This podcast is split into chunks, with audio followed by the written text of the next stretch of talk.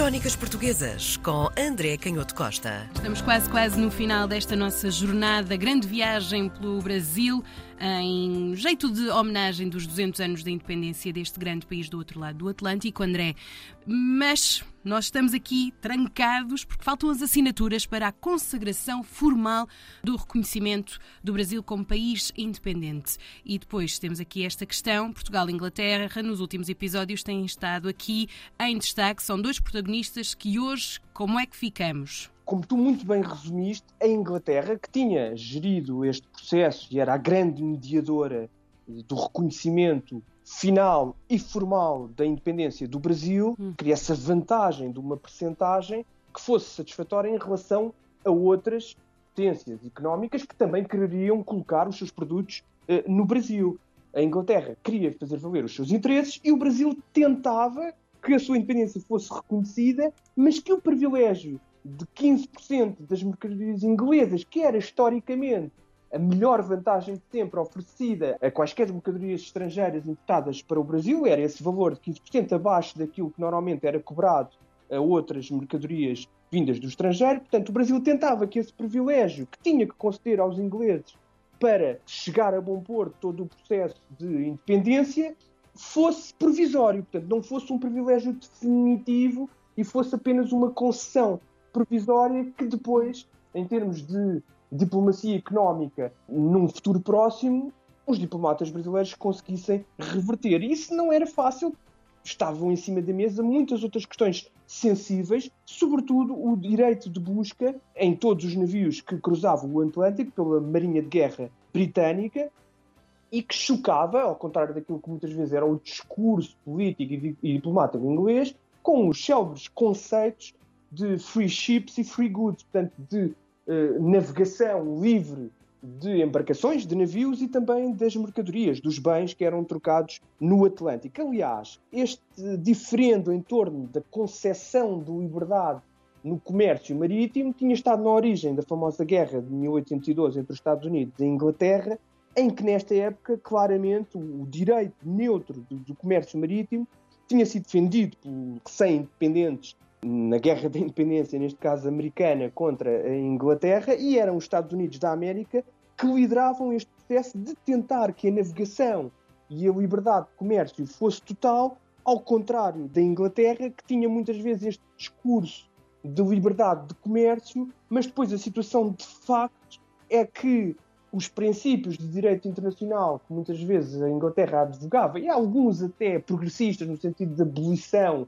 do tráfico de, de pessoas escravizadas, mas que exigiam a coerção da máquina de guerra inglesa e, portanto, muitas vezes a própria Inglaterra tentava utilizar essa capacidade e essa superioridade técnica e militar para negociar outras vantagens, como era, por exemplo, o caso dos juízes britânicos em solo brasileiro, e que com a justificação, enfim, em parte verdadeira, de que estavam lá esses juízes britânicos para impedir arbitrariedades. Isso vinha até do próprio período colonial, tinha sido negociado com a coroa de Portugal, porque pretendiam impedir as tais arbitrariedades contra grandes negociantes, grandes proprietários ingleses, que, como sabemos, em todos os tempos, em todas as épocas, é sempre uma grande tentação. E, sobretudo, quando há conflitos militares, a primeira coisa que acontece é logo as diferentes soberanias irem em busca daquilo que são as grandes propriedades ou grande capacidade financeira desses negociantes, desses proprietários de outras nações estrangeiras e, portanto, executarem ou capturarem ou apreenderem todos esses bens. E, portanto, aqui os juízes britânicos tinham essa função de impedir que existisse uma soberania diferente, tinham aqui um papel de mediação entre os interesses ingleses e os interesses do país onde estavam a atuar os negociantes ingleses. Bem, mas a verdade é que a diplomacia brasileira, enfim, com alguns precalços a determinada altura, estes últimos pormenores em relação às vantagens comerciais e às percentagens fiscais nas relações alfandegárias e aduaneiras com outras potências económicas foram publicadas em panfletos e nos jornais, e isso não agradou nada à diplomacia inglesa e ao próprio Canning, que sentiu isso como uma pressão para que a Inglaterra, uma vez tornadas públicas, a forma e os, os, conteúdos daquilo que estava a ser tratado se sentisse pressionado a chegar a um acordo rapidamente, e portanto, obviamente, isso desagradou, mas a verdade é que acabou por ser firmado esse acordo. O Brasil conseguiu aqui uma janela de tempo para resolver aquele problema que sabemos que era um problema grave e que foi um, um dos grandes problemas ao longo de todo o século XIX no Brasil, que era a obrigatoriedade e o saberem que o tráfico de pessoas escravizadas estaria condenado e a abolição teria que acontecer, era uma questão de tempo. A partir de 1827, a Inglaterra obrigou a que isso fosse firmado nas ratificações finais, que seriam concluídas em 1827, que a partir desse momento o tráfico de escravos seria tratado como pirataria. E conseguiu também os tais 15%, ou qualquer outro valor, o que era uma vitória inglesa importante, 15%, ou qualquer outro valor que fosse concedido a mercadorias estrangeiras. Bem, a partir do momento em que a Inglaterra assinou e se mostrou disposta a reconhecer a independência do Brasil, durante esse ano de 1826 e, sobretudo, no ano de 1827 e 1828, todos os países, todas as principais potências, reinos ou ligas, hum. ou até repúblicas, todas reconheceram o Brasil, a Prússia, a Dinamarca, os Estados Unidos da América, os Países Baixos, a França e a própria Áustria, que vão todos eles reconhecer a independência do Brasil. É interessante porque Portugal, no meio de todo este processo e através da sua diplomacia, também conseguiu aqui um acordo importante que era em todos estes acordos de benefícios fiscais para mercadorias estrangeiras importadas para o Brasil,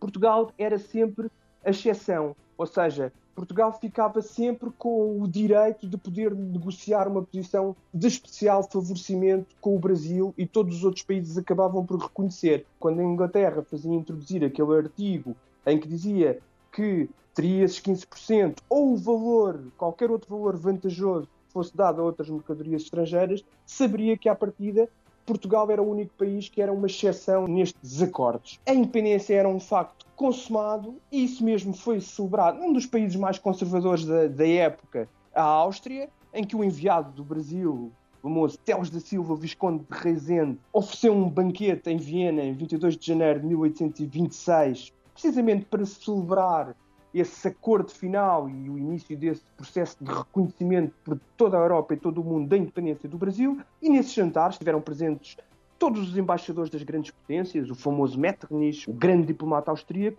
e também o infante Dom Miguel, que dizia o Teles da Silva, o enviado do Brasil eh, à Áustria, que o Dom Miguel tinha revelado maneiras urbanas e uma forma de ser muito polida, portanto estava finalmente domesticado segundo o diplomata brasileiro. E até bebeu, o Dom Miguel, à saúde do imperador do Brasil e de todos os bons, fiéis e zelosos servidores do seu augusto irmão e verdadeiro amigo, o Dom Pedro. Bem, nós sabemos que este jantar, esta cortesia diplomática de Dom Miguel era sobretudo uma estratégia, porque a verdade é que o Brasil era finalmente um império e uma entidade soberana e independente, uhum. mas a guerra iria continuar, desta vez em Portugal. Crónicas Portuguesas com André Canhoto Costa.